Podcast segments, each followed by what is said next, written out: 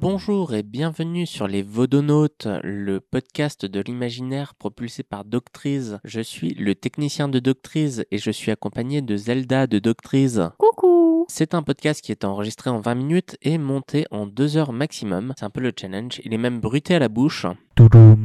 Oula, j'ai fait saturer le- l'enregistrement. Il est 14h38. On arrêtera donc à 14h58. Et aujourd'hui, on va vous parler de Glass Onion, qui est la suite du film À couteau tiré, qui a été euh, diffusé sur Netflix à partir du 23 décembre. Merci Zelda. Alors, qu'est-ce que t'en as pensé? Alors c'est pas vraiment la suite, c'est dans le même univers, mais c'est pas vraiment la suite. Et euh, c'est trop bien. Moi je suis vraiment un bébé, j'adore les... J'adore les récits de détection comme ça. C'est trop bien. Donc on a, euh, en gros, on a un, super euh, détective qui se retrouve invité à une jaille de gros richoux euh, sur une île privée pendant le confinement. Et il va y avoir un meurtre. C'est une espèce... Il est invité à une murder party. Évidemment, il va y avoir un vrai meurtre. Il va devoir euh, éclaircir tout ce qui se passe comme un bon détective. Et j'adore. C'est trop bien. Alors, on va spoiler, hein, alerte spoiler. Déjà parce que le, le film n'est pas linéaire. En fait, on a des, des retours en arrière qui sont pas des flashbacks, qui sont vraiment des retours en arrière, qui sont assez intéressants. Et c'est là qu'on apprend qu'en fait, il n'y a pas eu un meurtre. Enfin, alors si, il y a eu un meurtre, mais il y en a eu d'autres avant, qui euh, sont euh, les moteurs de tout ce qui arrive ensuite. Oui, mais c'est exactement le même principe que dans euh, couteau tiré, où on a une histoire, on a, on a ce qui nous est présenté comme un meurtre ou comme un suicide, et euh, l'enquête va partir à rebours pour nous montrer que en fait, euh, en fait, pas vraiment. Alors c'est très intéressant d'un point de vue de la narration, et en plus le message derrière est vraiment très cool parce que dans À couteau tiré, c'était très anti-bourgeois, et dans Onion Glass, c'est très anti-gros milliardaire capitaleux. C'est anti-Elon Musk, quoi.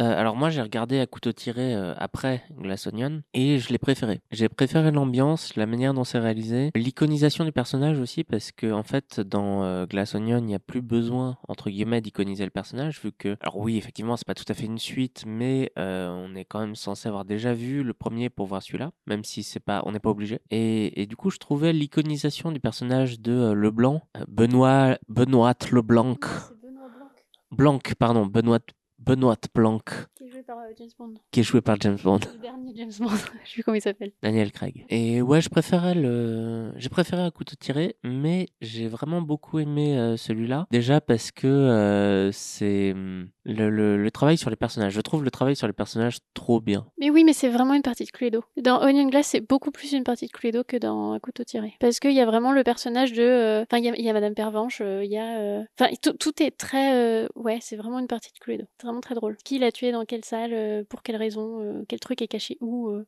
C'est vraiment plus ça que dans Un couteau tiré, où, où Un couteau tiré, ça fait vraiment euh, euh, Cette femme, le film Cette femme, là, euh, avec euh, Mathilde Seigné, si on en a parlé, où il y a un meurtre dans une euh, maison pendant, euh, pendant une coupure d'électricité. C'est très bourgeois. Il y a une famille de bourgeois dans une maison euh, retirée et il y en a un qui meurt. Enfin, l'homme meurt, le patriarche, et il y a que des nanas qui restent dans la maison et l'une d'entre elles a, fait a commis le meurtre et on doit savoir qui c'est. Eh Ben, c'est un peu le même principe. Alors que dans Onion Glass, c'est très euh, Ils étaient 10 ou il en restait qu'un. Je sais jamais c'est quoi le titre en français. Le roman d'Agatha Christie. C'est exactement cette histoire-là. Enfin, exactement non, mais c'est le même pattern. C'est vraiment la même trame narrative que dans cette histoire-là d'Agatha Christie. Bah, crois qu'en plus ils sont, ils sont effectivement 10 sur l'île, mais est-ce que tu peux résumer vite fait euh, Ils étaient 10 Euh, ouais, en fait, euh, on a euh, bah, 10 personnes qui sont invitées sur une île coupée de tout. Donc, comme dans Onion Glass, il y a l'impossibilité d'avoir contact avec le continent, comme dans Onion Glass. Il y a une tempête. Non, il n'y a pas de tempête. Si, il y a une tempête. Non, il n'y a peut-être pas de tempête. je sais pas. Alors, dans Ils étaient 10, euh, les, tous les personnages meurent les uns après les autres. Et on sait pas pourquoi, parce qu'ils finissent par tous mourir et on se dit, mais bordel, qui est l'assassin puisqu'ils ont tous fini par mourir et que en même temps euh, il y a aucune chance qu'il y ait quelqu'un d'autre sur l'île. Et c'est aussi une maison ultra technologique, c'est même un des tropes de la maison de dire elle est vraiment super moderne cette maison-là. Alors euh, super moderne euh, relativement au début du XXe siècle, hein, mais mais c'est vraiment ce truc de la personne qui a acheté cette maison-là est blindée de tunas. Et il invite des gens chez lui comme ça, des gens qui ne se connaissent pas tous. euh, qui n'ont pas tous des liens entre eux. Et ben, euh, Onion Glass, alors ils se connaissent tous a priori, bien que euh, c'est pas toujours le cas. Enfin, on, comprend que c'est pas vraiment le cas. Et, euh, et on a l'impression qu'ils vont tous mourir les uns après les autres. Voilà. Je sais pas trop en dire euh, pour pas trop spoiler l'histoire, mais. Euh, non, mais je trouve que c'est plutôt un bon résumé. Moi, j'aime beaucoup le, traitement du milliardaire qui est présenté comme bête. genre comme, comme très très bête. Et je trouve que c'est assez, assez représentatif. En fait, son seul pouvoir, c'est d'être riche. Et il a aucune imagination. Enfin, c'est pas vrai. Il, il est riche et il arrive à vendre du bullshit. Euh, ouais, il, sait, parler euh, la langue managériale. Il, arrive à vendre du bullshit. Il arrive à vendre du rêve en, en, en fait, en s'appropriant des idées d'autres personnes. Ce qui le rend riche et du coup, ce qui lui donne du pouvoir. Et ses idées personnelles, parce qu'il a des idées personnelles, il en a une qui est une idée complètement conne qui euh, finit par lui coûter à peu près tout ce qu'il possède à la fin du film. Mais c'est vraiment genre, c'est présenté comme un idiot bête qui ne fait qu'acheter les idées des autres. Euh, Au point où ça en devient stupide. Ouais, et puis le fait qu'il soit crétin, euh, c'est amené tout de suite. Déjà, bon, tous les gens qui sont invités, il y a pas mal de gens qui sont. euh, Enfin, genre le mascu, là, euh, qui est joué par euh, Batista, c'est comme ça il s'appelle? Bautista. Qui, qui est vraiment un mascu, une tête à claque à la con. Là, un mec a une chaîne Twitch où il balance que. le, le trope du mascu euh, états-unien sur un réseau social ou une plateforme de, de, de, de vidéo, enfin, c'est. c'est- Alors, il est très crédible du coup. Mais euh, mon dieu, enfin, lui, il est vraiment insupportable. Euh, sa nana, elle devient intéressante. Elle nous est présentée comme étant une crétine et en fait, on se rend compte qu'elle est vachement plus intéressante que ça. Et je m'en allais où avec ça? Oui, et par contre, quand ils arrivent tous sur l'île, euh, il y a ce truc de mais en fait, euh, en fait, c'est un débile parce que c'est un peu un enjeu au tout début quand on voit le scientifique comme Lionel, je crois, il s'appelle. Je crois que c'est comme ça.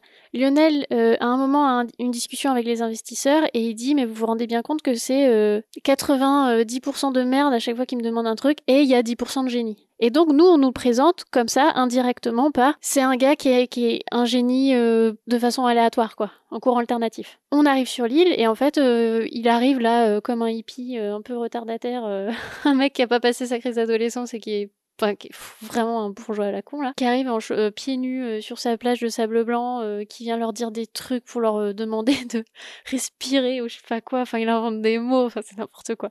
Et dès le début, quand on le rencontre, on se rend compte que c'est un crétin. Alors que tous les ans, les gens ont été invités avec des super puzzles. Une grosse boîte pour les invités qui demandait beaucoup de réflexion avec euh, une succession de casse-têtes, de trucs de machin. Donc un truc hyper intelligent pour nous montrer qu'en fait c'est un ultra crétin. Alors, euh, ouais, là, il y a cette boîte, mais on apprend très vite que c'est pas lui qui l'a faite. C'est que c'est même pas lui qui a eu l'idée, c'est même pas lui qui... La Murder Party, c'est même pas lui qui l'a composé, il a, il a engagé quelqu'un pour l'écrire. Il a payé une autrice de polar qui coûtait, je cite, vraiment beaucoup trop cher.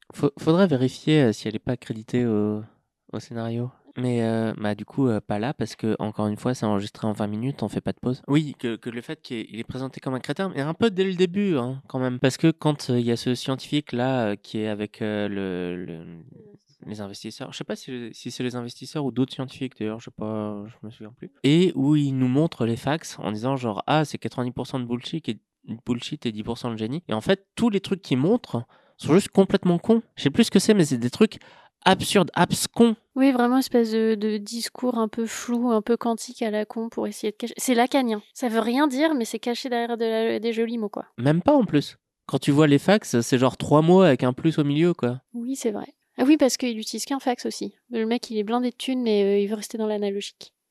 Donc il se fait tout faxer. Il a pas de téléphone portable. C'est ça. Ça aussi, c'est un peu con. Ah oui, d'ailleurs, il y a un point qui m'a semblé extrêmement bizarre, c'est que euh, on nous parle de euh, la pandémie. Euh, c'est le, le, le, le film commence pendant le confinement, et, et d'ailleurs, il y a un passage où on voit Benoît Blanc, donc détective connu à l'international, etc., qui joue à Mangas. Euh, c'est un peu drôle. Dans sa baignoire et avec son mari, copain, on sait pas trop, compagnon ou colocataire, peu importe. Joué par Hugh Grant. Il apparaît 10 secondes, mais c'est- ça vaut ces 10 secondes qui les valent. Ah, il a pris, il a pris un coup de vieux quand même. ouais.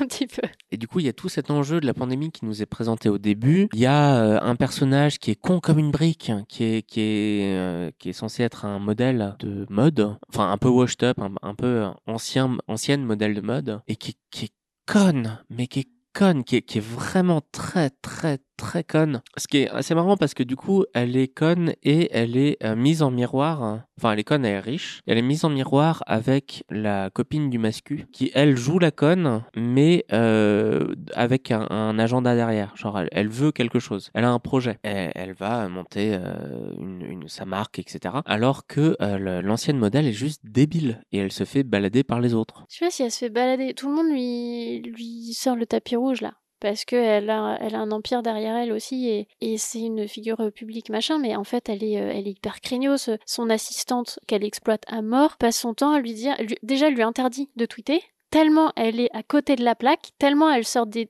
punchlines racistes, mais gratos. Donc son assistante passe son temps à lui dire, mais de toute façon, t'as pas le droit à les réseaux sociaux, parce que ça va te retomber dessus, parce que tu penses de la merde. Et tu peux pas t'empêcher de le dire. Ouais, ah oui, oui, c'est. Attends, c'est là où je voulais en venir. Euh, on nous parle de, de la pandémie, du confinement, on les voit avec des masques, et c'est pour ça, il y en a une qui est la, la, la modèle qui est conne comme une brique, là. Elle, euh, elle a un masque qui est juste une... Euh, une dentelle, voilà, donc c'est un non-masque. Et euh, le problème est évacué. Genre, ils leur font un pchit dans la bouche, et après, genre, c'est bon, il n'y a plus la pandémie. Et ça me pose question de pourquoi, en fait pour, pour, Pourquoi montrer ça? Alors déjà, pourquoi euh, le placer pendant la pandémie? J'ai envie de dire pourquoi pas, mais dans ce cas-là, ça devrait devenir un enjeu. Et si c'est un enjeu, pourquoi il est évacué au bout de 5 minutes? Je pense que tous les films qui ont été faits pendant la pandémie font une référence à la pandémie. Je suis pas sûre que ça vaille ça veut le dire plus que ça. Et, euh, et par contre, cette histoire de pchip shit, là, euh, on nous dit rien. Et moi, je voudrais un pchip shit dans la bouche qui nous évite de, de tomber malade et de contaminer les autres. Mais...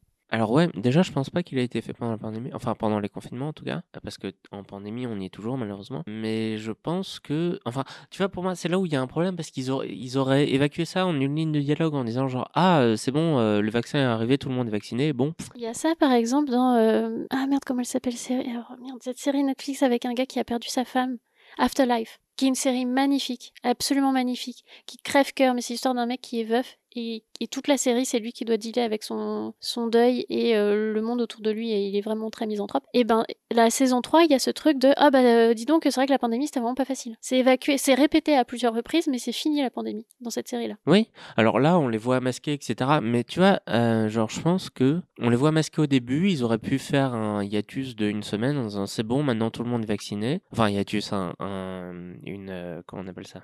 Une ellipse d'une semaine en disant ah c'est bon euh, maintenant on est tous vaccinés. Et euh, parce que si c'était pour justifier le fait qu'ils aient pas besoin de porter de masque sur l'île ou alors justement pour montrer que c'est un gros riche qui profite de son de son fric en disant genre ah là là le, le, le vaccin est pas encore sorti dans le public mais euh, je vous, je vous, vous pouvez vous vacciner maintenant. Oui c'est vrai. Et en même temps dans les invités il y a la politicienne là qui elle a peur qu'on sache qu'elle est là parce qu'elle est en campagne. Et du coup ça devient un ressort pour elle d'être dans cet endroit-là avec des ultra riches euh, à s'enjailler la vie pendant que tout le monde est confiné parce qu'il faut pas que ça sache parce que elle elle a une image à respecter pour euh, pour sa campagne électorale. Donc ça reste un truc important pour elle tu vois. Oui mais plutôt que ce soit un pchit dans la bouche qui se qui se fasse vacciner en mode ah là là euh, le, le vaccin enfin je veux dire par exemple quand le vaccin est sorti on le savait qu'il allait sortir ça faisait des mois qu'on savait qu'il était en préparation. Et d'ailleurs, on a poireauté pour se faire vacciner. Et, et, là, ça aurait pu être genre, ah, regardez, il est tellement privilégié qu'il arrive à faire pression pour avoir les vaccins en avance. Ouais, mais ça aurait été scandaleux quand même que elle, elle ait son vaccin